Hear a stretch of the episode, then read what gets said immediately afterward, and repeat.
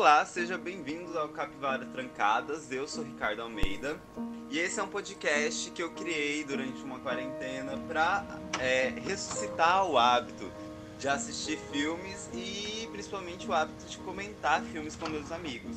Só que dessa vez a gente não está falando de filmes, eu vou abranger aqui. Hoje eu vou estar abrangindo meu repertório para diferentes produtos de mídia. Eu, e nada melhor como começar abrangindo com um stand-up maravilhoso chamado Nanette, de Hannah Gadsby. Eu não sei falar o nome dela. Antes de começar a comentar e, e apresentar os convidados, eu queria avisar: o, no, o meu podcast finalmente está em todas as plataformas. Na verdade, ele já estava, eu só não tinha percebido isso. Mas eu estou disponível no Google Podcast, no iTunes, no, no Deezer é, e no Spotify, que é o clássico. Então, se você tá, é, não tem um hábito de escutar pelo Spotify e prefere escutar por outro agregador de podcast, fique à vontade.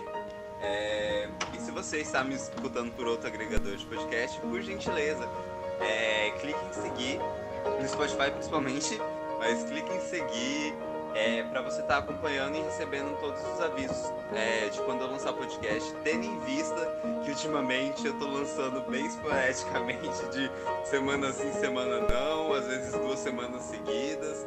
Tá indo meio com a maré, mas tá indo. E para comentar hoje comigo, eu trouxe duas amigas que são especiais em diversos sentidos, em ambientes completamente diferentes. Eu trouxe a Amanda Oliveira, que é uma mulher maravilhosa com um copo de cerveja na mão. Eu tenho que fazer esse comentário aqui. Amanda, pode se apresentar. Nossa, eu tenho que estar. Detesto falar de mim. Um ser do universo paralelo. Alguém flutuando. Você não pode apresentar seus convidados, Ricardo? Não, eu gosto de altas apresentações. Não, ele gosta de deixar a gente desconfortável. desconfortável. eu gosto de ouvir as pessoas falando sobre si. Nossa, eu não tenho absolutamente nada pra falar de mim. Eu sou o quê? Sou desempregada no momento. Muito prazer. Eu sou Amanda Oliveira. Eu sou mestre em educação e psicóloga pelo FMT. E há alguns anos eu me dedico aos gêneros e sexualidade. E juntamente com a Amanda, hoje eu estou com a Maria Júlia, que é uma. que eu conheci, na verdade, por uma amiga. A gente tomou um tereré uma tarde dessas e desde sempre a gente tá se comunicando aí pelas mídias, trocando umas ideias razoáveis. A Maria, por favor, se apresente. Oi, meu nome é Maria Júlia. É, eu tô tentando começar psicologia na FMT de Cuiabá, mas até o momento o corona me impediu disso. Eu não gosto muito de filme de comédia, então quando o Ricardo me pediu para assistir na net, eu fiquei, ai meu Deus, eu não vou gostar, porque eu não gosto muito de piadas autodepreciativas, assim, eu acho que é um jeito que as pessoas acham de meio que brincar com uma coisa que é pesada, que é uma coisa que não, não me apetece muito. Mas eu achei muito diferente essa pegada do Nanette, assim, no sentido de que ela tem uma consciência, né? Das piadas que ela faz, o que eu achei muito importante. Então foi assim, foi um stand-up que eu gostei muito. É, eu gosto muito de ler. No momento eu tô lendo mais, assim, coisas voltadas para psicologia, mas eu leio de tudo. Aproveitando já teu gancho, Amanda, o que, que você achou de Nanette? É, eu acho que diferente da Maria Júlia, né, que falou que assistiu agora pro podcast, eu já tinha assistido antes, por, por conta de ser uma temática é, LGBT, né? E porque era uma mulher também, né? E é muito raro ter uma mulher comediante que, que ocupe um espaço assim na mídia como a, a Hannah ocupa. É, eu gosto muito desse stand-up, gosto muito dos outros também mas eu gosto muito dele porque ela traz uma reflexão é, bem política sobre a comédia, né? E como as populações marginalizadas se ocupam é, desse lugar e como usam a comédia para camuflar, às vezes, um processo de auto-ódio, né? Que é o que a Maju falou um pouco sobre a questão da, das piadas depreciativas, autodepreciativas, né? E aí eu gosto muito desses desse stand-up na net. É, particularmente por isso, porque ela traz essa reflexão. Como que esse humor perpassa as populações marginalizadas. Eu, eu conheci na net, e aqui, ó, aqui já vai o, primeiro gatilho, que provavelmente esse podcast vai ter vários. Mas eu conheci na net através do meu ex-namorado. a, a, gente. Ele vivia falando de Nanete pra mim, é tipo uma bíblia pra ele. É, eu até pensei em chamar ele, mas eu, falei, mas eu achei melhor chamar ele talvez pro Douglas ou alguma coisa nesse sentido.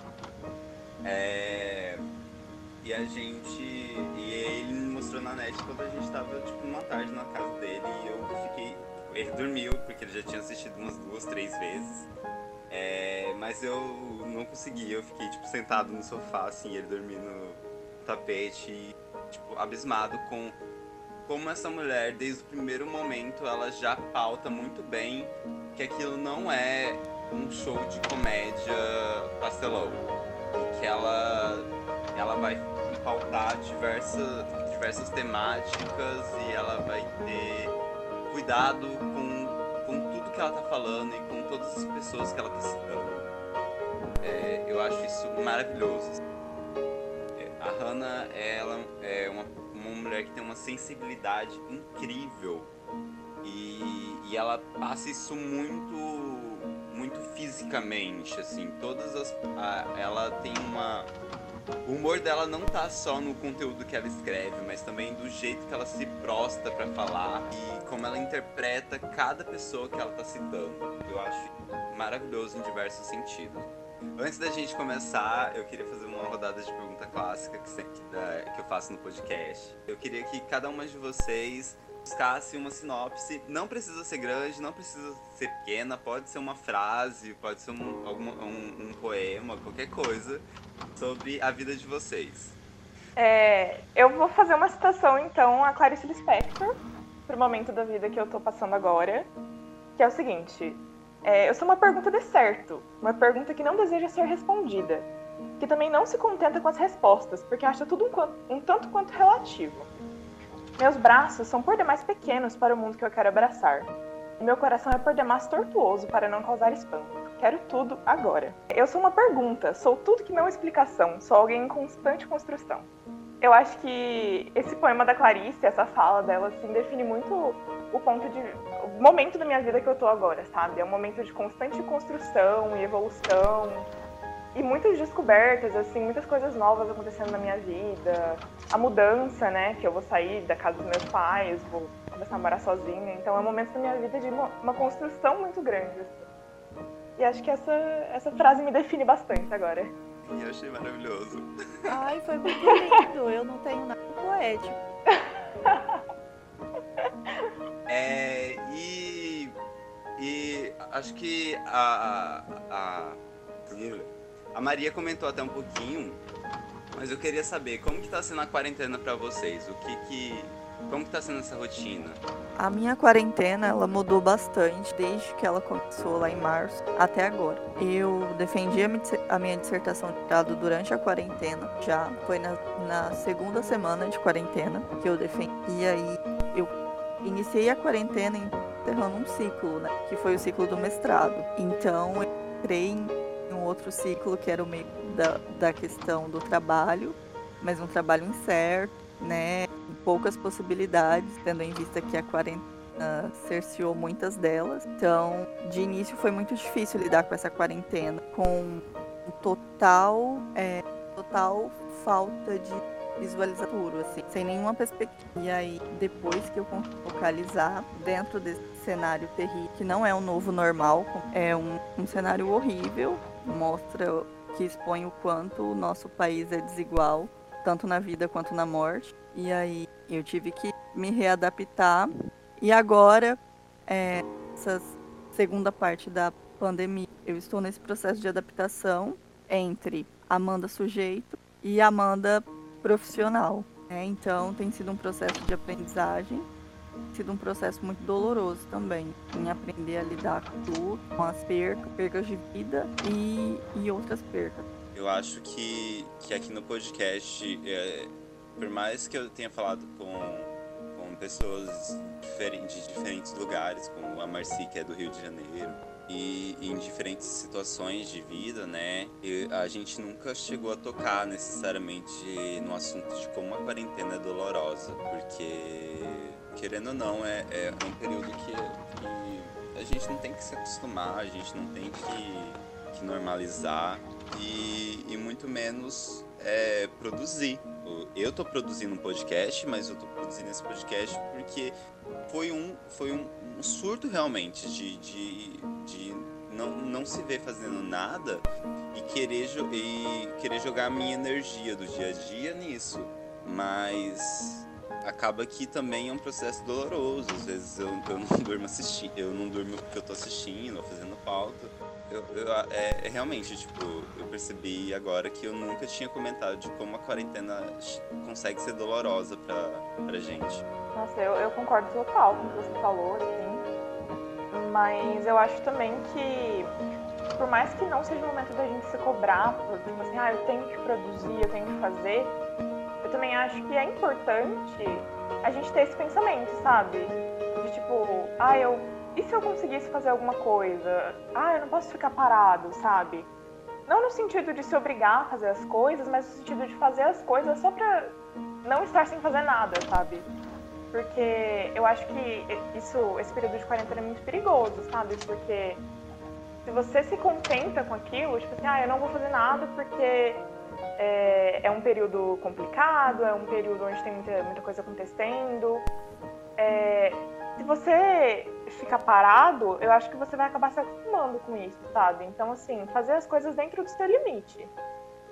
Entendeu? Não tô falando no sentido de, ai, ah, querer abraçar o mundo também, mas eu acho que é importante a gente ter um motivo para seguir, sabe? Sim. E a Já... sua quarentena, como tá sendo? Ai... Oi, desculpa, Amanda, pode falar. Mas tentar procurar um significado para si nesse momento, assim, como eu posso resistir a isso e não pensando numa produtividade como é, nós conhecemos mercantil. Assim. Sim, concordo.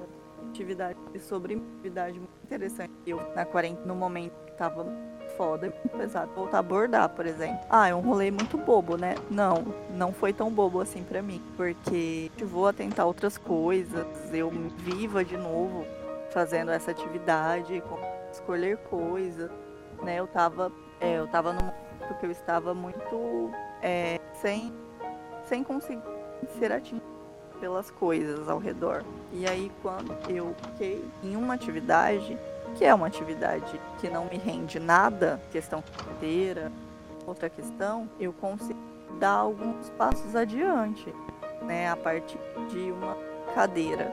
Vamos, então, acredito que a produtividade na quarentena precisa e deve ser dada para gente pensando no nosso bem-estar e na nossa saúde mental, principalmente. Nossa, concordo total, Amanda. Maria, fala um pouco da sua fala um pouco da sua quarentena pra gente. Bom, a minha quarentena tá sendo mais assim um período de tentar não ficar parada mesmo, como a Amanda disse, sabe? Tentar resgatar hábitos antigos, tipo, há duas semanas atrás eu voltei a treinar, mesmo que em casa, né? Então, assim, eu tô tentando fazer de tudo pra não ficar estagnada, né? Porque eu acredito que, pelo menos pra mim, funciona assim. Quando eu tô fazendo alguma coisa, assim, muito focada em alguma coisa, eu meio que esqueço um pouco das coisas ao redor, sabe? Então, de certa forma, é até um jeito de lidar com esse período tão complicado, né? Assim, pra mim. Focar em outras coisas. Então, eu tô fazendo tradução, tô trabalhando com revisão de artigo, de trabalho. É uma coisa que me ajuda a me distrair um pouco, assim, sabe? São momentos de leveza, assim, no meu dia, por mais que seja um trabalho, de certa forma. Antes da gente começar a falar sobre Nanete, é importante eu dar um aviso que vai ter spoilers, mas além de, de spoilers, é, a gente vai tocar em alguns assuntos que podem ser muito gatilhos para algumas pessoas, mas assim como a própria Hannah fala no em todo o espetáculo dela, é importante a gente estar tá falando sobre isso, porque se a gente não fala, é, a gente não, não tem o processo de aprendizagem. Então, por algum tempo fica e assim que a gente começar a tocar nesses assuntos mais pesados, eu coloco um aviso de, de gatilho e você decide se continua ou não assistir, é, ouvindo o podcast. Para quem não conhece na net, ele é um show, eu, eu acho que tá muito além de um, de um stand-up necessariamente. É, escrito e interpretado pela Hannah Gadsby, que é uma humorista é, australiana lésbica é, esse foi o primeiro show dela, o primeiro show dela solo que teve um, um grande destaque. Ele foi interpretado em 2017 e, e, se popularizou quando a Netflix distribuiu a gravação desse, desse espetáculo em 2018. Inclusive, a gravação está disponível no catálogo, não só desse, mas também do, do outro show dela, que é o Douglas, que é um show muito divertido, eu acho que um pouco mais leve, mas ainda assim a Hannah consegue manter o mesmo, ela não, ela o que ela fala que ela vai fazer nesse espetáculo, ela mantém no próximo. Não necessariamente tudo, mas ela mantém. Basicamente, na net é um show basicamente é um show inteiramente interpretado apenas pela Hannah no palco. Não tem muitos elementos, não tem muitas coisas. E ela inicia o show é, dizendo que. explicando o porquê que, que o, show dela se chama Nanette. Que é um motivo muito divertido. Ela, ela conhece uma, uma garota numa pequena cafeteria de uma cidade. É, acha o nome interessante para fazer uma, uma comédia, mas ela não consegue desenvolver esse material. Então ela escreve sobre outras coisas, mas o nome do, do, do, do show já estava pronto. Então é um motivo muito simples, mas é maravilhoso, porque ela traz essa simplicidade já do, do cotidiano do humor dela, né? E ela consegue fazer através dessa, desse encontro numa cafeteria o arco para ela se apresentar. É, e, e, tornar todo o humor dela muito pessoal, né? Então ela fala que ela nasceu na Tasmânia, que é uma, é uma ilha pequena que tem na Austrália. E aí ela já toca no, no assunto de como ela já ela nasce na, na Tasmânia sendo uma criminosa por aqui abre aspas escolher ser gay fecha as aspas. E foi nesse ponto que essa mulher me, pe me, me pegou assim de cara, porque ela fala que esse era o conhecimento da época, esse era o conhecimento popular, mas ela não desvalida esse conhecimento, porque todo conhecimento é relativo. Então ela delonga sobre a, a criminalidade é, da sua sexualidade no, no local que ela vive, né? Como, mas não necessariamente sobre ela ser uma mulher lésbica, porque a criminalidade está em ser um homem gay, sexo anal que te leva pro inferno. E aí e, e, e lésbicas são, são seres invisíveis, tipo como é, ela faz uma piada sobre isso, né? Lésbicas não existem se você não olhar, se você não estiver olhando. É interessante. É, a gente tá falando disso esse mês, né? É, porque é o mês da visibilidade lésbica. E aí, quando ela traz essa questão da criminalidade, de que se não, não se enxerga as mulheres, a gente tá trazendo, né, as mulheres lésbicas, no caso, a gente tá trazendo a performance da da homossexualidade muito pautada na questão do sexo, sim, né?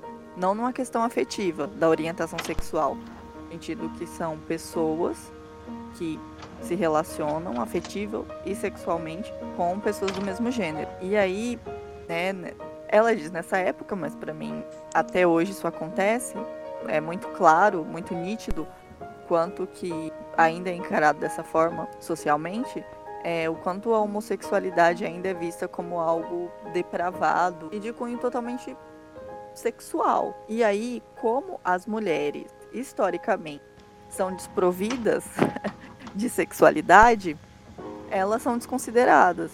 Então, é por isso que é comum mulheres que namoram, mulheres moram juntas, sejam vistas como amigas, e tá tudo bem, elas são amigas, né? E etc. Por quê?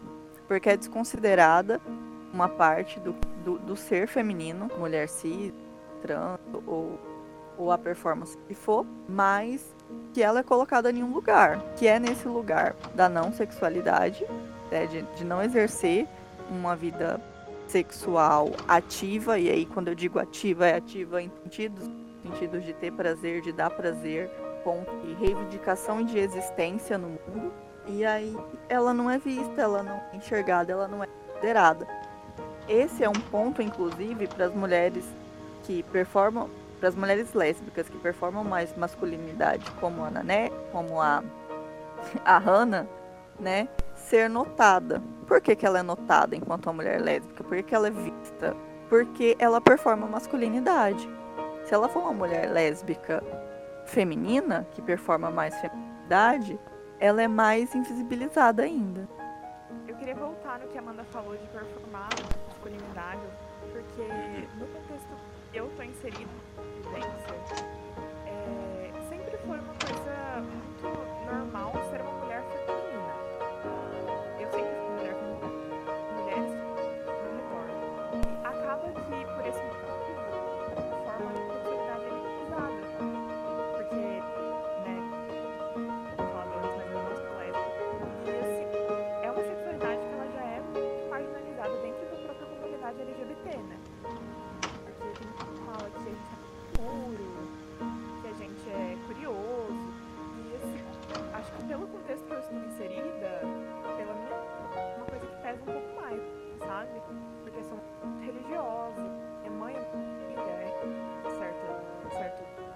pessoas da minha religiosas.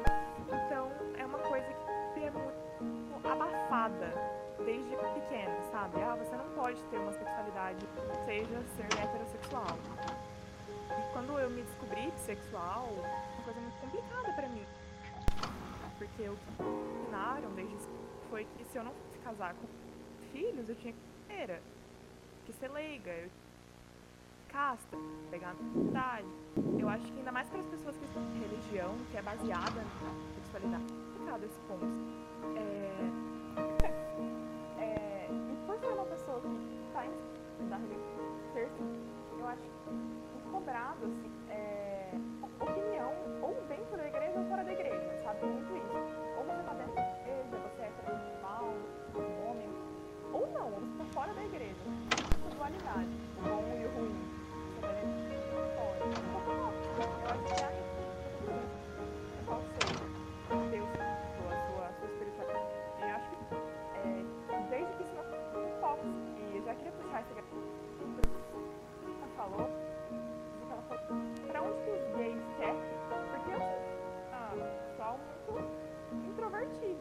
sabe? É a primeira coisa que eu demonstro. Que sobre a questão lá que não se. O meu povo, né? Ela fica falando Os do gays povo, e aí qual é o lugar do- dos gays quietos. E que você se vê mais ou menos Uhum. posição de alguém que não encaixa dentro do que seria é, esse que é um estereótipo do ser LGBT. É, então, e eu tava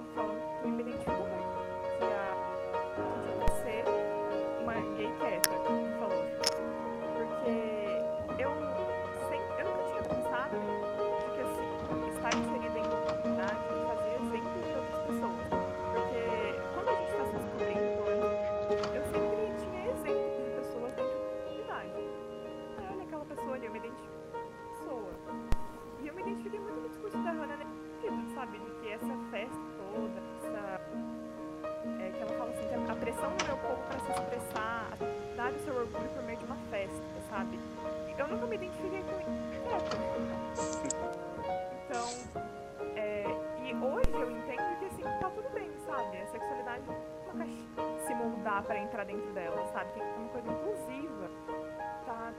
Para muitas pessoas e abrange muitas pessoas diferentes. Aproveitando esse gancho que você fez, né, sobre, sobre a primeira vez que ela que ela é apresentada à comunidade LGBTQIA+, ou como ela se refere, o meu povo, né, é, vocês se lembram como que vocês foram apresentados à comunidade? Mas antes eu queria falar um pouco sobre o que a Maria Júlia trouxe, porque é bem importante. É, eu percebo que existe dois pontos aí. Uma questão histórica tal, que é como a população LGBT foi colocada em um lugar. Que é um lugar que ainda é marginal, né? Um lugar da noite, é um lugar das esquinas, da escuridão, da, de, é, são lugares é, do entretenimento, sabe? É, parece que a comunidade LGBT ou ela é totalmente rejeitada e periférica, não acontece todos os trans, travestis, ou ela é sexualizada ao extremo e é promíscua e é festiva, do que seria a representação é, das boates, a parada, e aí eu tô falando não, não do meu ponto de vista, vendo da leitura social do lugar que, que foi nos colocado enquanto é, comunidade LGBT. Isso existe mulheres lésbicas e bissexuais, né? Como nós somos fetichizadas na pornografia, por exemplo. Então é um lugar que, no, que nos foi colocado. E aí, quando é, isso acontece, quando é um lugar de conforto, a gente fica.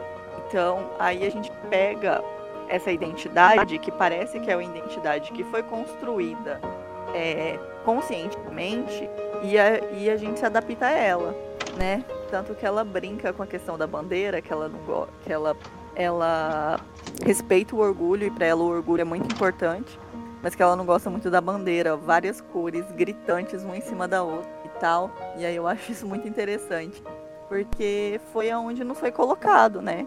E aí a gente trabalha com essa identidade de uma comunidade como se ela fosse única, como se ela não fosse composta por diversas siglas, que mesmo dentro dessas siglas, como é, falando agora de, do meu lugar de conforto, que é o lugar da bissexualidade, como se a própria bissexualidade já não fosse, é, como se não tivesse múltiplas características, fosse composta por pessoas diferentes, com classes diferentes, com religiões diferentes, como Maria Júlia pontuou, de lugares diferentes, de cor diferente e de gêneros diferentes também, né? Então, como? Como ter uma identidade única para essa comunidade, né? Como? Como nós é, como ficar preso a, a isso que foi construído enquanto um estereótipo mesmo, né? É um estereótipo de uma comunidade né? Uma comunidade que, infelizmente, ainda é muito representada pelo G da sigla, né? Ela é representada em todos os momentos pelo, pelos homens gays. E eles que estão no carro-chefe da comunidade LGBT. E eu não respondi a pergunta, né? Eu não diria só como mas eu também diria o, o porquê que a gente precisa fechar essa identidade. Se só a sigla em si, né, que é, é composta por tantas letras e, e, e ainda no final a gente coloca um mais para dar mais diversidade e incluir mais pessoas, porque a necessidade da gente estar tá sempre buscando uma, uma representação muito bem colocada, né? Eu entendo que há, que há uma Exatamente. necessidade de, de, de, de identificação para uma existência, mas é, a gente chega no ponto que, que, que existe várias identificações. Então a gente não precisa necessariamente fechar todas em uma só. Ricardo, eu não chamo de necessária a identificação. Não, não, não. Sim. Existe uma necessidade de união enquanto grupo, de quanto grupo que marginalizado, enquanto grupo que é oprimido, entende? Sim. Eu entendo essa questão da coletividade, mas é, sentido político, sabe? De um debate político enquanto comunidade LGBT para reivindicar garantias de direitos, direitos básicos que a gente ainda não tem, sabe? Mas não de uma identidade, né? Eu, eu vou tentar não teorizar. A gente precisa se perguntar a questão da identidade quanto esse grupo homogêneo. Porque a gente vai ficar flutuando, sabe? Se a gente ficar buscando uma identidade é, em grupos tão mistos que perpassam diversos marcadores sociais e que as experiências são únicas, sabe? É, é, é muito complexo pensar se procurar uma identidade, sabe? E, então, é, é muito mais uma perspectiva de diversidade mesmo sabe? A sexualidade não é estática, é um espectro. A sexualidade humana é um espectro. Assim, o gênero, os gêneros são fluidos. E aí, se for para partir para uma perspectiva identitária, que ela seja de pequenos grupos, né?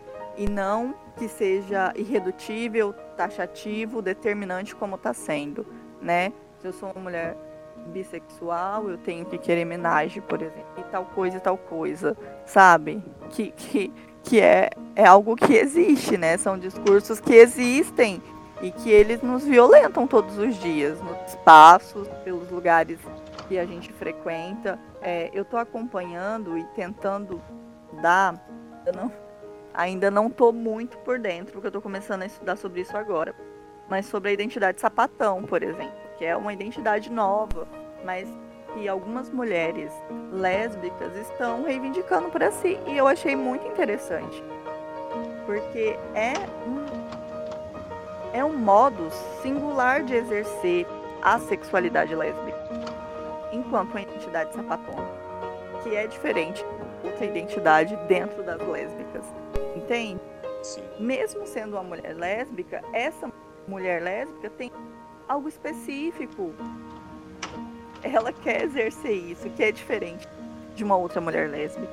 E isso precisa ser garantido, considerado enquanto um modo de existência. E aí, quando a gente coloca caixa e a gente é, busca uma identidade única, singular, estática, a gente reduz as pessoas e a gente apaga elas. É um processo de apagamento do sujeito.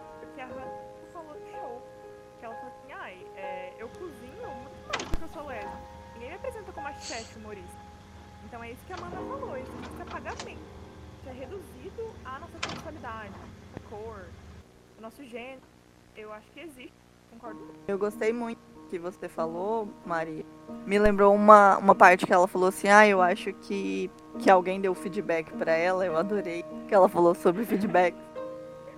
Que aí teve pouco conteúdo lésbico. E aí ela fala: Ué, pra mim eu tava no palco o tempo inteiro durante a apresentação. E é isso, sabe? Tipo, é uma mulher lésbica ocupando um espaço. Ela não precisa estar falando sobre lesbianidade. Ela não precisa estar falando sobre mulheres, sabe? É, é uma mulher.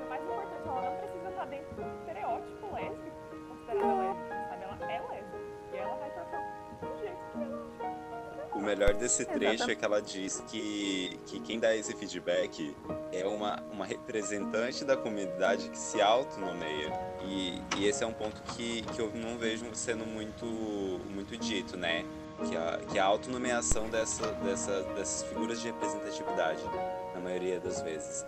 É, recentemente a gente teve um, um caso muito claro disso, que foi toda a, a discussão quanto à parada virtual de São Paulo. Não sei se vocês acompanharam. Sim, eu vi os vídeos da Silvete Mochila. Há anos é, existe uma discussão com, com quem está produzindo essa parada. Porque são.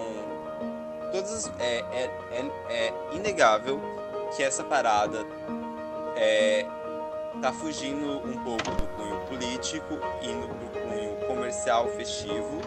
É, e principalmente porque toda, todas as pessoas que se autonomearam representantes da parada LGBT QIA+, de São Paulo são homens gays brancos que estão preocupados com o aspecto comercial. É, e, e quando fizeram essa, é, essa parada virtual, houve uma falta de, de, de, de apontamento político e uma falta de, de, de apontamento de, de, de diferentes representatividades. É, principalmente em, em trazer a história da, daqueles que tiveram no passado, daqueles que, que vieram anteriormente que, e, e que fomentaram todo, toda uma base para que hoje é, essa população tenha as liberdades e tenha os direitos políticos. Então, eu, eu achei simplesmente maravilhoso que, que ela critica a, a, a essa, essa pessoa que dá esse feedback dela sobre ela tá ou não representando a, a, a, as lésbicas no seu humor. Até um pra mim, porque eu já situação similar. É, me esse questionamento. Mas você é o quê?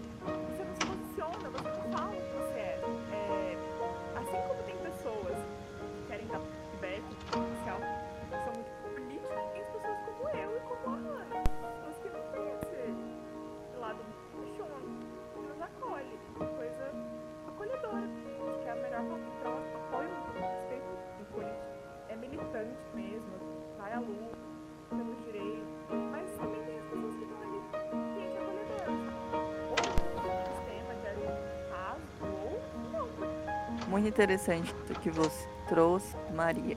Eu observei, né, e ainda observo meu trabalho em psicóloga, que já, já acolhi, já trabalhei nas pessoas LGBTs, e que o quanto que a comunidade nesse sentido acaba sendo tão repressora quanto a sociedade, né?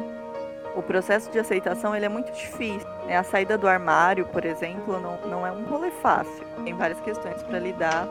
E aí, essa pressão com se identificar com algo, se intitular alguma coisa, ela é forte e ela é violenta, né? Eu entendo totalmente a demanda. Eu sou uma pessoa que eu não sei se eu posso me titular militante, mas eu trabalho com as questões de sexualidade, trabalho com a população LGBT. Isso é um trabalho muito importante para mim, enquanto profissional e enquanto pessoa LGBT, mulher. Mas eu percebo a pressão sobre esse sujeito num processo de é, é muito forte.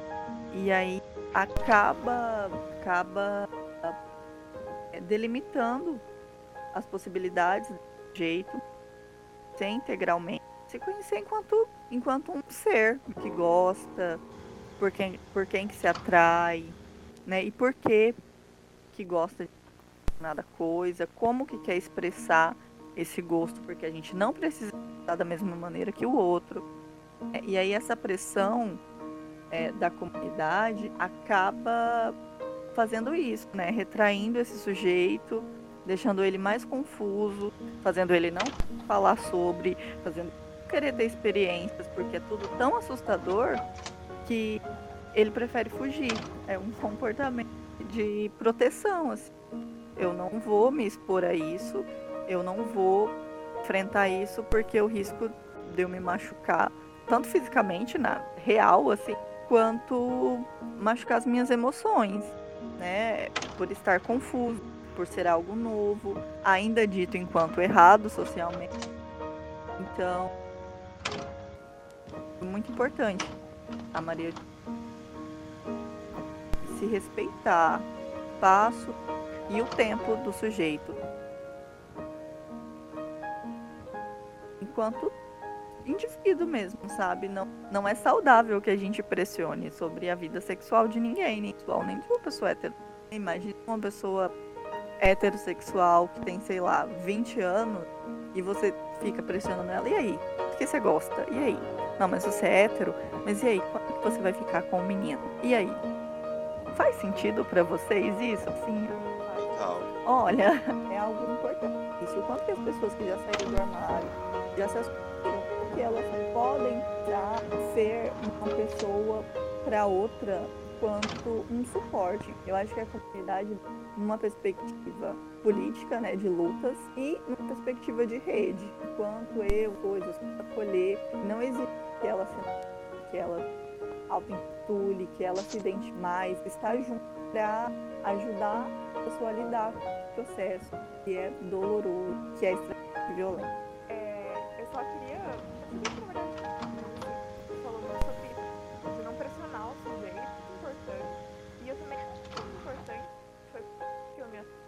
A sorte de ter pessoas na família, que fazem parte da comunidade, miram nesse aspecto a comunidade, coisa que nos ajuda muito.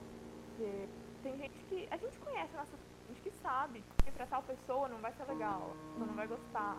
Então a comunidade é de lidar com esses. É, com essas depressões de poder ser você mesmo em algum lugar. A Hannah ela, com, ela começa a fazer essas reflexões, né? É, não publicamente no, no, no espetáculo, mas são reflexões que a gente, que a gente consegue ler através do, do, das piadas dela e do que ela vai comentando, né? E ela fala sobre a necessidade dela de, de desistir da comédia, de, de parar. É, porque ela analisando o que, que, o que, que motivou ela a fazer, a fazer comédia, né? E, e principalmente porque um, uma das principais inspirações dela na comédia é o Bill Cosby, que possui diversos casos de abusos sexuais na sua carreira, é, é, é, algo que, que afeta ela realmente. E ela fala muito do, do, do que ela faz como humor, né? Que é o humor autodepreciativo, que a Maria tinha comentado anteriormente. Que não é sobre que ela, como uma pessoa marginalizada por ser lésbica, né? E, e, e pelo local que ela viveu, é, na Tasmânia, onde a homossexualidade era um crime, ela não está sendo humilde em fazer piadas sobre, sobre si mesma. Ela está ela tá se humilhando e ela não e ela entende que não é o papel dela fazer isso, nem com ela, nem com mais ninguém que ela com ninguém que se identifique com ela, que, que se veja nela e que tá escutando o show dela de alguma forma. E aí ela faz um comentário que que eu até notei assim bem desenhadinho porque foi maravilhoso para mim. Ela fala sobre o que, que as pessoas sugerem que rir seja, né? A Hannah diz: dizem que rir é, com, é o melhor remédio. Eu não acho. Acho como uma penicilina. Abre parênteses aqui, seria uma bezetacil da vida. Dá uma ajudinha só. E, e nisso ela explica que o humor para ela, ela tem uma capacidade de fazer humor, porque ela tem o domínio sobre a atenção. Porque o que, que ela faz basicamente é dar uma atenção para o público dela. Em seguida, ela dá um, um, um, alívio dessa tensão. Ela explica que a piada é composta por, por, por apenas duas partes, que é a situação e o desfecho. Então a situação é o que está acontecendo e o desfecho é, é, é, a piada final, que dá o alívio cômico que, que alivia as pessoas dessa tensão que, que, foi, que foi propositalmente colocada pela própria Hannah. E, e, e, sendo, e sendo a Hannah uma humorista que utiliza da vida dela para fazer humor, ela tá contando uma história toda vez que ela tá fazendo uma piada. E ela começa a piada, ela vai pro meio da piada e ela finaliza. Ela nunca chega no final da história. É o que eu tinha comentado no começo. Se a gente nunca chegar no final das histórias, a gente nunca vai ter, a gente vai tá tirando o, o, o nosso direito de uma situação de aprendizado. Entendi. Como eu é chegar? um pouco diferente. É chegar no final da história. O que seria o final da história? É, é como ela, ela, por exemplo, uma das piadas que ela conta, né, que é uma das histórias da, de vida dela, foi uma vez que ela estava no ponto de ônibus com uma garota e paquerando ou não, isso não, não importa necessariamente, o namorado dessa menina aparece e, e, e, a confunde como um homem. Então já começa a empurrar. Ô, oh, seu viado, o que você tá dando em cima da minha namorada? E aí ela fala, aí tipo a namorada entra no meio e fala, não, espera, é uma garota. E o, o cara assim, oh, oh desculpa, eu, não bato em uma garota. É, mil desculpas. E aí ela começa a falar, tipo assim, ah, e se você. E, e, que tal, assim, não bater em ninguém e tal? Aí. E o cara continuou explicando: Ah, é que eu achei que você fosse um viado, dando em cima da minha namorada. E, e você tá ligado? Um viado dando em cima da minha namorada. E ela pega e fala assim: Por mais que, que eu me sinta no papel de sempre estar tá explicando para as pessoas os equívocos delas, né? E falar assim: Então, mas um viado não vai dar em cima da sua namorada, porque não é o interesse dele. Ele popopó. Naquela situação, eu deixei passar, eu achei que tava. Mas ela só contou metade da história. Ela não contou depois que, que o garoto volta e bate nela porque entende que ela é uma sapatão. E que ela, e, e que ela poderia estar tá dando em cima da namorada dela. Saca? Essas coisas que ela fala sobre não tá completando a história. Ou a vez que ela, que ela fala sobre. sobre. que ela faz a piada sobre nunca ter se assumido para a avó dela, e quando surge a oportunidade, ela simplesmente descarta. Porque é, colocando, é, fazendo como, como ela mesma diz, faço como, como um verdadeiro homem, deixo pro lado, assim. É, falando que, ah, eu não tenho tempo para namorados, e, e, e, e, a avó responde que, ah, qualquer dia você vai estar tá andando, virar uma esquina e vai aparecer o cara certo que vai vai te conquistar e aí vocês vão ter, vão se casar e tem uma história de amor. Mas ela não tá falando. Mas aí ela fala assim, ah, aí ela não fala tipo assim, beleza e, e, e continua a vida, saca? Não, ela fala, ah, desde então eu tô virando cada esquina com muito cuidado porque eu tô há muito tempo trabalhando na, na coisa de ser lésbica. E, e, se aparecer o cara certo, vai ser muita virada de personalidade para mim. Só que o ponto que ela tava iniciando é que ela não se assumiu pra avó dela. E ela não, se, e ela não continuou, é, e ela não, não reverteu essa situação e falou: Não, vó, eu não vou encontrar o cara certo porque eu não me interesso por caras. Porque ela tem vergonha de si mesma. Entendeu? E a partir do momento que ela começa a. que ela, como um humorista, pega essas histórias e começa a repeti-las elas a cada show, a cada performance de humor, ela começa a, a, a, a, ela começa tipo acreditar nessa versão, saca? Tipo, ah, eu fiz uma piada com minha avó, e, pô. Mas ela ainda apanhou, ela ainda não se aceitou, saca? Essas coisas ainda estão enraizadas. E são da situação. Então ela é tudo isso ela ela renega esse esse aprendizado que ela poderia ter de, de por que, que ela não é por que, que ela não se aceita a ponto de se assumir para avó? Fazendo uma piada. E aceitando essa versão da piada saca é isso que eu quero dizer com com com o que que ela ela fala sobre desistir do humor e, e essas estruturas do humor dela eu acho que ela sobre fechar fecha mas eu acho isso é a minha opinião tá isso da sentido na minha opinião reflexo de porque as, as piadas dela não colocou porque esse trauma ainda existe dela. Eu acho que essa tensão é dor. Essa tensão ainda existe dentro dela. Isso viajei demais, mas pra mim é muito isso. Ela cria essa tensão e quebra com o espectador. Mas essa tensão ainda tá viva dentro dela. Esses problemas ainda existem na vida dela. Fez sentido? Viajei demais? Fez. É, é até um pouco sobre que eu queria falar. É, eu tinha até anotado, né, aqui, que foi um ponto que me marcou. Que, primeiro, sei que é problemático. Depreciativo geral, porque ele bate, né? Tem um humorista, ele é brasileiro até, a cara dele, ele fala bem assim, que a piada, ela bate em alguém, e ela sempre vai bater. A questão é que a gente está a seco batendo nas mesmas pessoas, em pessoas que já estão apanhando, naturalmente elas apanham. E aí a gente usa o recurso do humor para continuar batendo nessas pessoas, mulheres, gays, né? E por aí vai.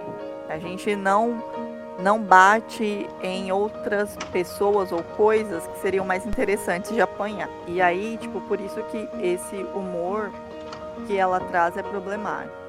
Porque ela tá tentando rir ou fazer rir, e aí é claro que ela faz a crítica em relação a isso, o Ricardo trouxe, a partir de situações de violência de uma população que apanha já população que, que apanha todos os dias. E aí ela pega essas situações e faz graça, né?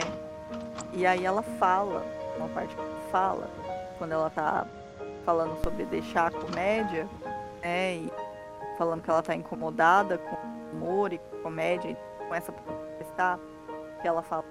É logo depois dela falar sobre a avó. Eu preciso contar a minha história do jeito certo. E eu achei isso incrível, porque não é legal e não é engraçado quando um cara tenta bater nela pelo que ela parece, sabe? Por ela parecer um viado, por ela, por ela ser uma mulher e, ou por ela ser uma mulher que gosta de outra, sabe? Não é engraçado é, essas situações serem, enfim, coisas assim. E aí, por isso que ela enfatiza que acontece isso jeito certo. E aí quando ela traz a questão da avó, e aí fala que ela ainda tem vergonha de como ela é, depois ela responde isso. É assim, marcante e é o alicerce. Ela nasceu em um país que era criminalizado sexualidade. Isso não faz nem 20 e poucos anos, porque foi em 97. Eu já 97, então deixou de ser crime há pouco tempo. E aí pensa a prática social das pessoas, né? A prática social e cultural desse lugar como que ela aprendeu sobre a própria sexualidade durante a vida.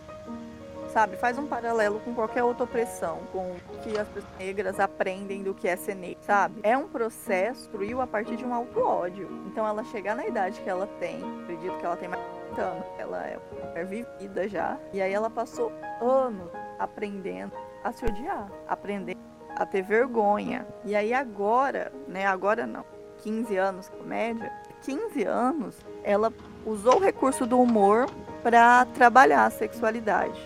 E aí agora ela tá percebendo quanto é problemático pensar a própria identidade, a própria performance dela é partindo esse ativo, dando risada coisas que foram impostas a ela, né? Como jeito, a performance masculina, o fato de gostar de mulher, tudo isso muito ridículo, sabe? Muito ridicularizado.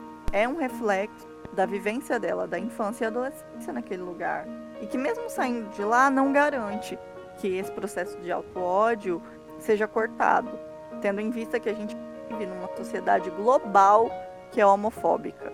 Né? A gente tem o país mais desenvolvido, entre aspas, que é os Estados Unidos, com um presidente como o, o Trump, que também representa é, a opinião, a visão, os preceitos e as práticas de uma parcela da população de lá. Então, como dizer que ela saindo daquela cidadezinha de interior, onde ela nasceu e viveu parte da vida, vai cortar esse processo de auto-ódio que se construiu nela. Mas é exatamente isso mesmo. Essa coisa da de como ela filtra todo todo todo esse essa bagagem dela, né? E o que, que ela expõe ou não. É, e aí, nesse stand-up, ela ainda tá, tipo, na estrutura do stand-up, querendo ou não, né? Mas ela, em diversos momentos, ela vai para esses momentos de tensão e retorna para os momentos de comédia, né? Justamente, é, e aí eu tava pesquisando sobre e percebi que é, não era uma ideia necessariamente. Ela foi modificando de acordo com algumas apresentações para se tornar um conteúdo mais digestivo para o público, né? Para não ser só ela falando loucamente puta da vida. E com razão. E aí ela, é, nesses retornos de comédia, depois de todo essa, essa, esse longo caminho que ela fala sobre desistir da comédia, ela fala que ela não se vê, ela não tem B, né? A única coisa que ela, que ela fez antes da comédia era uma, uma que ela é formada em, em, uma faculdade de arte, de história da arte, né? Há muito tempo atrás, então ela não sabe e ela nem consegue se portar numa galeria de arte e, e nisso que ela retorna a fazer humor, ela retorna de, de um momento de drama, de tensão pro humor, ela fala da vez que ela a única vez que foi útil a, a, que ela viu utilidade na faculdade de arte dela, né? Que foi quando ela num show um, um homem depois da apresentação dela vim com uma opinião sobre ela ter feito uma piada sobre tomar remédios controlados, né? E, e, e, que e, e, ele faz uma alusão, seria certo? Faz uma alusão a, a, ao Vincent van Gogh, né? Que se o Van Gogh não tivesse, se o Van Gogh cheio dos problemas mentais dele tivesse tomado os remédios, provavelmente hoje a gente não ia ter uma das maiores obras dele, que é o Girassóis. E, e é preciso sentir para é, os remédios não deixam você sentir você precisa sentir como artista você precisa sentir para sua arte fluir né e ela ela vira assim fala é, é, não essa não essa não é a verdade sobre a história. Vincent Van Gogh tomava vários remédios controlados. E, e, em vários desses quadros sobre os, os terapeutas, ele colocava é, uma planta chamada dedadeira, alguma coisa nesse sentido que era um dos remédios base para muitos do para para um remédio que ele tomava que por coincidência faz a cor amarela aparecer muito mais atrativa e muito mais convidativa. Então, provavelmente a gente só tem o, os girassóis porque ele tomava remédio que fazia com que ele visse o amarelo mais forte, mais vivo, mais intenso né? Ela questiona assim, é, ela diz, é, se você, é, você acha que honestamente, para ser criativo, você tem que sofrer, que esse é o fardo da criatividade para você aproveitar, né? Então assim, essa coisa da de você tem que ser forte, você tem ou você tem que sofrer. Até onde isso está atrelado à arte necessariamente, né? A como você produz arte é, foi uma parte que tocou muito particularmente comigo, né? Sua vez, Amanda, você que é psicóloga, vai lá. Ai, meu Deus. Você já falou, Maria? Mas eu não tenho. Minha filha, meu lugar de fala não é esse. Eu não tenho argumento nenhum pra falar. Ai, meu Deus. É, então, quando ela falou sobre isso, é, eu, eu acho que é bem uma perspectiva do determinismo, né? Na questão de, de associar sempre a produção de arte ao sofrimento, né? E, e eu acho que ela fez isso para construir o que eu falei já, né? Que a gente fez um movimento de adiantar várias coisas do final antes. então, eu acho que ela estava construindo essa retórica, sabe? De que o humor, fazendo parte do campo artístico, ele também deve ser produzido a partir de um sofrimento. Então, você é um bom, você é um bom artista se você pega a sua dor e você transforma isso em algo bonito, né? E aí ela diz o quanto isso é falacioso, né? E o quanto isso limita a gente chamar aquilo de dor, aquilo de coisa ruim, aquilo que desagrada e faz mal e a gente sentir e encarar aquilo como um fato. Assim, isso é ruim, isso faz mal, isso me machuca e eu preciso lidar com isso e, e não ressignificar isso no sentido de transformar isso em arte e, e transformar algo que é totalmente apodrecido em belo. Porque é isso, né? Isso que, que ela tava falando sobre o Van Gogh, assim. O cara era fudido da cabeça, né? E aí, nossa, ele transformou tudo isso em arte, em beleza. Que belo. Que belo nada. Ter algum tipo de problema de saúde não é nada belo sabe? Não é nada bonito. E, então, eu acredito que ela estava construindo é, essa retórica para mostrar aquilo que, que eu falei depois sobre o humor, sabe? Não, eu não tenho que dar risada de alguém querer me bater no ponto de ônibus. Isso não é engraçado, isso é sério, sabe? A, a gente tem muitas coisas para rir sobre, na perspectiva LGBT, se for o caso, sabe? Mas por que, que a gente não, não dá risada da masculinidade frágil dos héteros, por exemplo? Do quanto eles se dizem fortes e másculos. e aí, na prática, eles não são nada disso.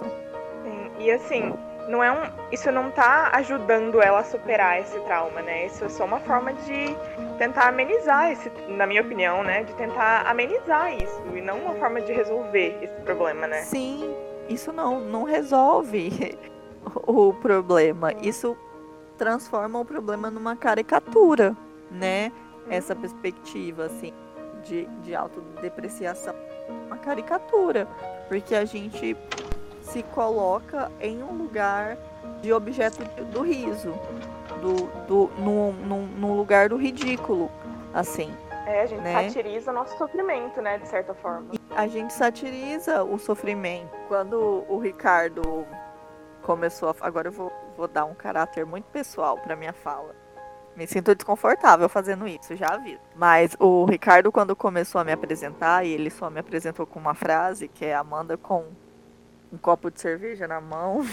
E aí, isso, isso me traz agora que eu sou uma pessoa que já lidei com o sofrimento numa escala do humor, assim, de ridicularizar aquele sofrimento principalmente o sofrimento amoroso.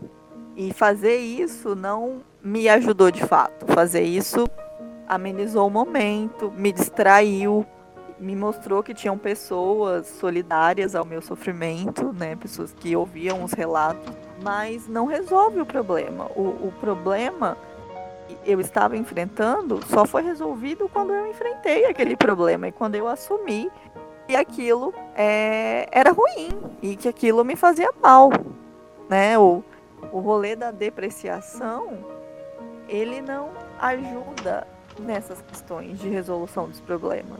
E aí quando ela se vê, por exemplo, na avó com a avó, ela fala sobre é, ser lésbica o tempo inteiro no palco. E aí ela se viu com a avó e ela não conseguiu falar isso. Por que, que ela não consegue falar? Porque ali a gente tem um problema. A gente tem um problema de aceitação ali, a gente tem um problema de vergonha sobre si. E aí ela chega nesse patamar da vida e ela percebe que ela nunca resolveu esse problema, que ela nunca enfrentou essa questão. E eu acho que aí Eu acho que aí que volta no ponto que o Ricardo tava falando, dela querer parar com a comédia, porque ela tá vendo que a comédia não tá ajudando ela a superar esses problemas e tá só dando amenizando por um momento, mas o problema continua lá, como eu já tinha falado antes, né? Aquela tensão continua dentro dela, ela dissipa a tensão pro espectador, mas com ela não, o problema continua lá, o problema não é resolvido. Sim, tanto que ela fala em uma que ela tá sempre tensa e que ela só aprendeu, ela fala que ela é manipuladora, que ela só aprendeu a manipular as pessoas, mas que ela sempre tá tensa. Uhum. E aí é importante frisar que não é um, a questão não é a comédia, mas é a perspe perspectiva que é adotada na comédia, que é essa perspe é, perspectiva da autodepreciação, que é possível fazer uma comédia é, saudável sobre tudo, assim, mas que não não é assim que ela se sente. Ela não ela não se sente é, produzindo um conteúdo humorístico que seja saudável para ela enquanto uma mulher lésbica e nem para para outras mulheres lésbicas. Nossa, falou tudo, arrasou. Fiquei até sem palavras. E ela reforça tudo isso que ela fala com, com, com uma frase muito pequena, que é a minha sensibilidade é a minha força, necessariamente. E depois de tudo isso, ela vai para um dos pontos que, que, me, que me faz chorar toda vez que assisto. Que é a vez que ela tá num, numa loja conversando com a mãe dela e, tipo, a mãe aleatoriamente vira e fala assim: nossa, eu tô muito eu, eu, eu tô orgulhoso de, de não ter criado nem você, nem seus irmãos num, em uma religião. É, porque assim eu dou a, a, a, liberdade da escolha de vocês, é, a individualidade de vocês muito mais definida. E daí ela comenta que, que, uma piada interna entre ela e a mãe dela que é constituída em, em a mãe dela falar algo assim aleatório, mas sobre a criação deles e, e, ela fala assim, nossa, você fez a minha vida muito mais simples. E a mãe fala assim, ah, se, é, talvez eu não gostasse tanto de você. Mas é, é, era uma piada delas ali do, do, momento. E quando ela fez essa piada, a mãe dela vira e fala que sim, é, ela não criou com religião, mas ela se arrepende de ter criado a filha dela como, como se ela fosse hétero e ela já tinha percebido é, que, que, ela, que a Hannah fugia dessa norma da heterossexualidade muito antes. Mas ela, ela não fez nada por isso. Ela não, não, não buscou é, é, criar a filha dela longe desse aspecto. Eu achei essa parte bem bem forte também da, da mãe ser o rolê religioso de, de alguma forma deixa as coisas mais simples, no sentido de, de não ter tantas doutrinas, posso dizer assim, né? Que, que a religião impõe no nosso olhar, eu digo. Não só de prática, sabe? Mas no olhar. Quando a gente olha, a gente já vê em caixinhas a partir do, do próprio cristianismo. Antes a mãe dela perceber.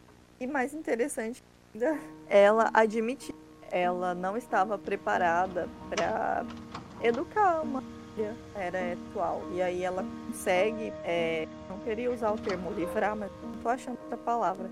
Mas tipo, ela consegue distanciar os filhos é, desse viés religioso quadrado, mas ela não consegue é, deixar a educação tão inclusiva para a filha. E aí é importante pensar que isso é tão individual dela, não é um problema dessa mãe, da da mãe da a Maria, dando nome para elas, é uma é uma questão estrutural mesmo, porque nós vivemos socialmente normativa, heteronormativa, e pensa a partir da heterossexualidade compulsória. Então a gente planeja o quarto das crianças a partir da heterossexualidade compulsória, as roupas, as falas, as brincadeiras e depois mais na juventude as, as relações afetuais todas a partir dessa heterossexualidade história. Então, é totalmente essa marido no século passado foi quando a adequar a educação para essa estar dentro dos moldes de heteronormativos. Falando do negócio da heterossexualidade compulsória tal, eu concordo muito com isso que você falou. E assim, ainda mais pra gente que é bissexual, vem o caso da monossexualidade também, né? De que, pelo menos para mim, assim, na minha vivência, sempre teve muito isso. Ai, mas você gosta de homem ou de mulher? nunca teve a opção de, tipo, E, né? Você gosta de homem e de mulher. Então, assim, eu achei, acho importante pontuar isso também, né? Que além da nossa sociedade ser heterossexual compulsoriamente, ela também é monossexual, né? Sim, ela é monossexual e ela é binária, porque parece que é Sim. oposto. Você não pode. O E não pode existir, porque é, é binário. Ou você gosta Uhum. de homem, ou você gosta de mulher. E aí não dá pra encaixar os dois. Me lembra muito aquele meme da tomada, aquelas tomadas que não encaixa. E aí, ai, tem, tem uma página cristã que rende muito meme dela. E aí ela coloca assim, não, não é preconceito, é ciência, porque as tomadas não se bate. Aí o meme é, não, não é preconceito, é tomada. Meu Deus! Nossa, me manda isso depois que eu quero rir horas.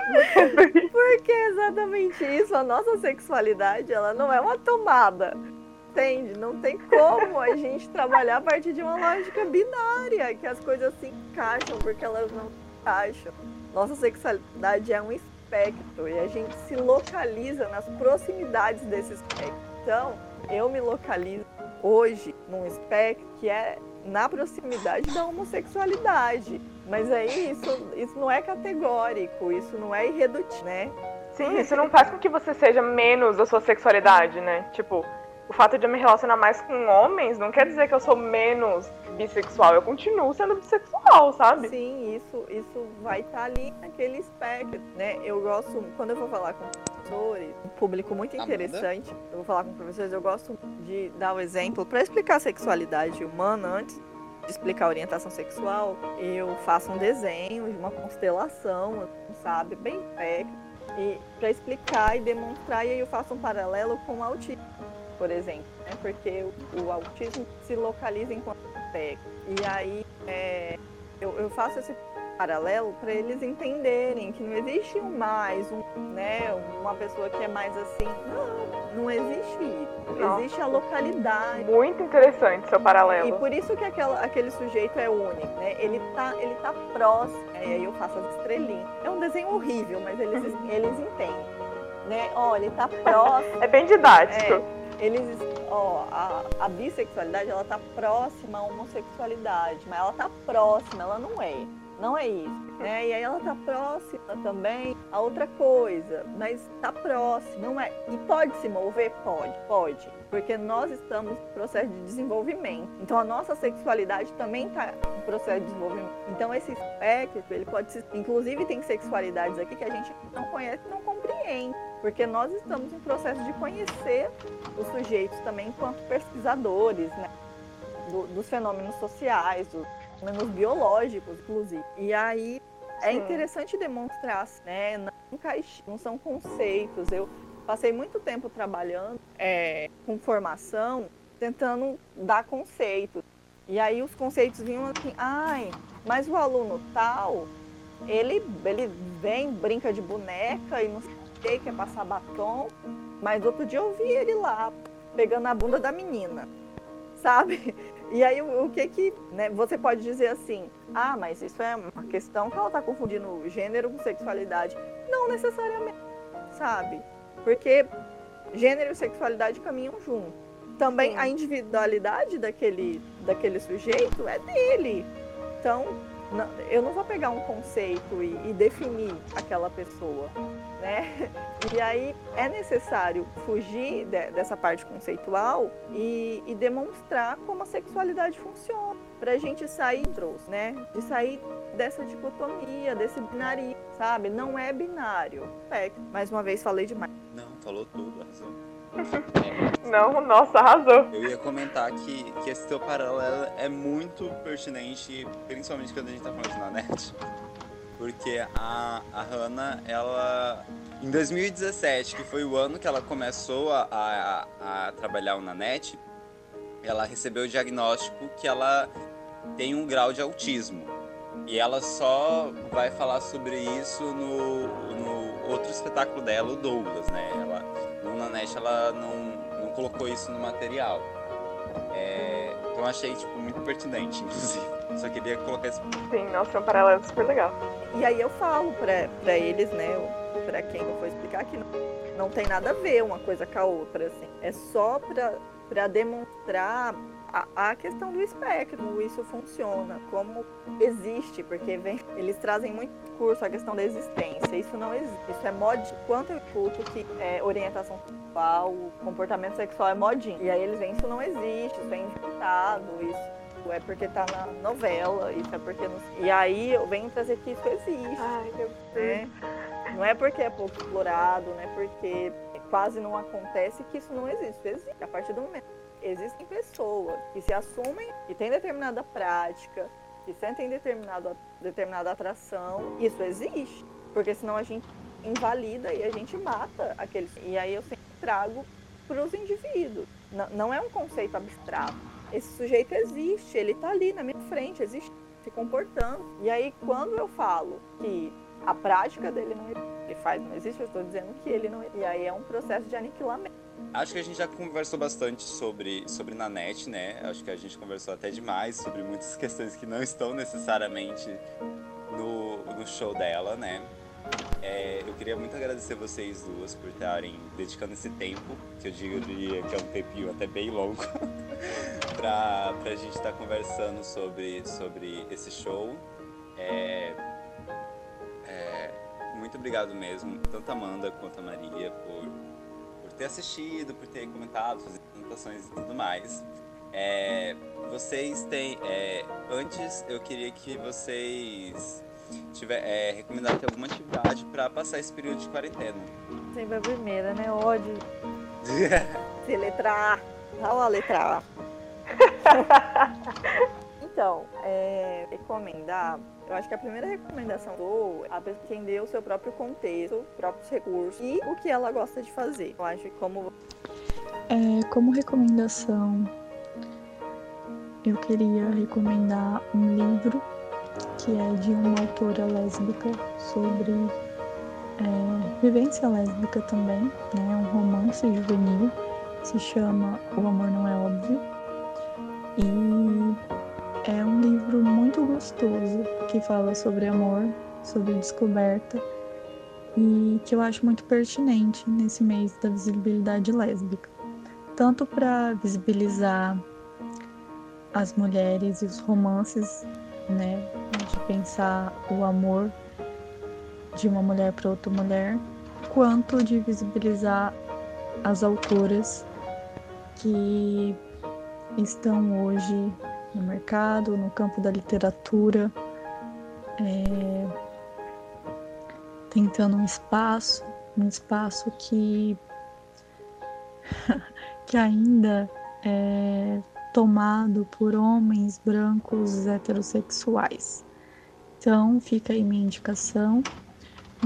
Nessa semana também eu vou fazer indicações literárias na minha página do Instagram, que se chama Psico Amanda Oliveira.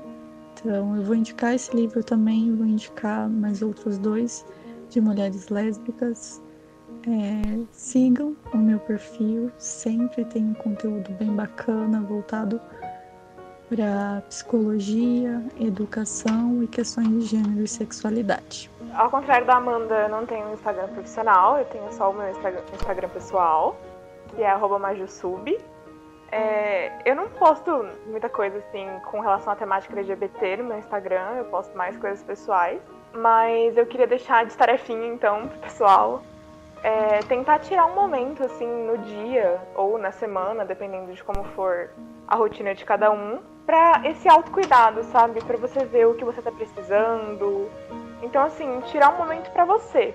Por exemplo, o que eu sempre faço é no finalzinho de tarde, assim, eu paro de trabalhar, eu saio de tudo vou tomar um chá e ficar escutando uma musiquinha tranquila, assim, sabe? Então acho que é importante também a gente respeitar o nosso tempo, né? E ter tempo pra gente. É, com relação a obras, eu queria indicar um livro que chama O Paraíso São os Outros, de um escritor chamado Walter Ugumãe. Ele tem na internet para baixar, mas tem para comprar também.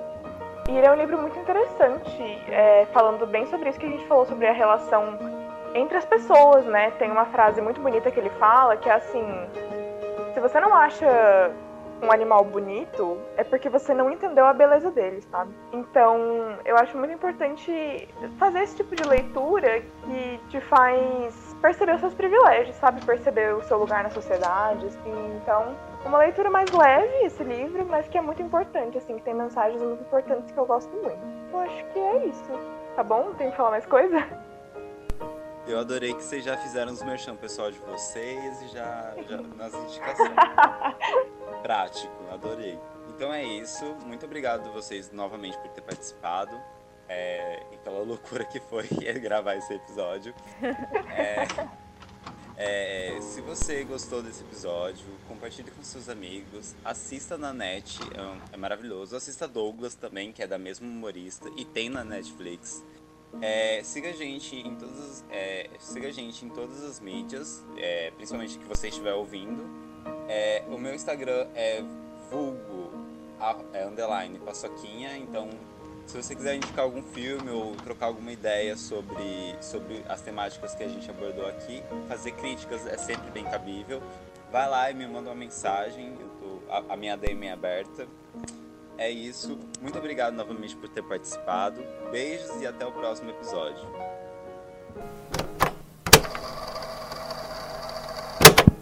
É isso? Temos um episódio. É isso, temos um episódio. Aê! Antes de sair, eu só queria. Muito obrigada pelo convite também, viu? Sim, queria muito foi agradecer. Foi muito, assim, nossa, foi. Pode falar, Amanda. Não, pode concluir. Por ordem alfabética, Meu Deus, você tava falando, olha. Olha, isso, isso aqui é arbitrário, viu? Onde é que eu denuncio? Cadê o saque desse, desse podcast? Eu quero um saque. Mas eu só queria agradecer mesmo, acho que foi muito gostoso, com todos os problemas técnicos. É, eu fico pensando, a galera quer mesmo transformar tudo em EAD. A gente não consegue gravar um podcast, a gente não consegue conversar direito por esses canais. E a galera acredita que, nossa, vai ser super produtivo você ter aula remota, né? Mas enfim, mesmo todos esses problemas, eu achei que eu aprendi bastante. É, quando eu falo então processo de aprendizagem, não é posicionamento teórico, é um posicionamento atual. Então eu tô sempre aberta a dialogar, tá? a dividir coisas, procuro aprender. E acredito esse, esse nosso bate-papo de hoje foi muito proveitoso para é, nesse sentido.